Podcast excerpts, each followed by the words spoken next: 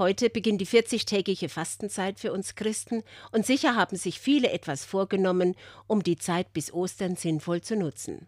Es ist bestimmt nicht falsch, Alkohol zu meiden oder zu fasten. Es gibt aber auch andere Möglichkeiten, die Fastenzeit zu einer erfüllten Zeit werden zu lassen, die nicht nur für sich selbst fruchtbar werden kann, sondern auch dem Mitmenschen gut tut.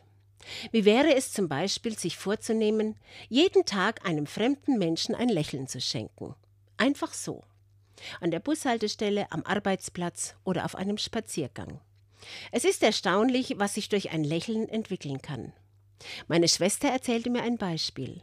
Sie stand an der Bushaltestelle und studierte den Fahrplan und die Preise und redete leise mit sich selbst.